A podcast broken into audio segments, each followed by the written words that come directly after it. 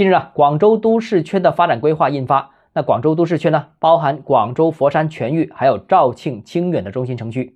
说实话，这个东西没啥影响啊。欢迎来到东浩之家买房。首先第一个，没有这个规划照样发展。其实啊，珠三角已经有粤港澳大湾区发展规划进行统筹，大湾区级别更高，支持更大，资源也更多。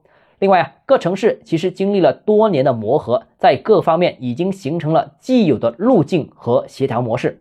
简单概括就是大差不差，有没有广州都市圈规划路径也不会有太大变化。第二，广州都市圈规划包不包含肇庆和清远也不重要，其实规划甚至可以包括韶关，甚至可以包括湖南的一些城市。但是规划是规划，现实是现实。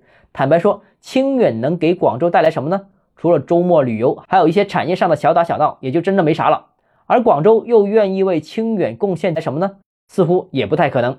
N 年前就说中大布匹市场要搬往清远，可能吗？从市场到行政，谁会愿意啊？这些年经济发展遇到了瓶颈，进入了存量博弈的时代，资源是有限的，机会也是有限的。无论是市场还是城市，都会陷入内卷。前些年提出的协调发展，这些年就不好使了。最近大家都只有一个目标，就是让自己先吃饱。第三呢，广州都市圈目前是广州加佛山的临广片区。按照现在广州都市圈的规划区域，十年之后都未必能真正进入这个都市圈。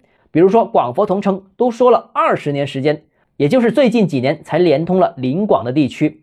佛山西部更广阔的地区尚不在这个区域之内。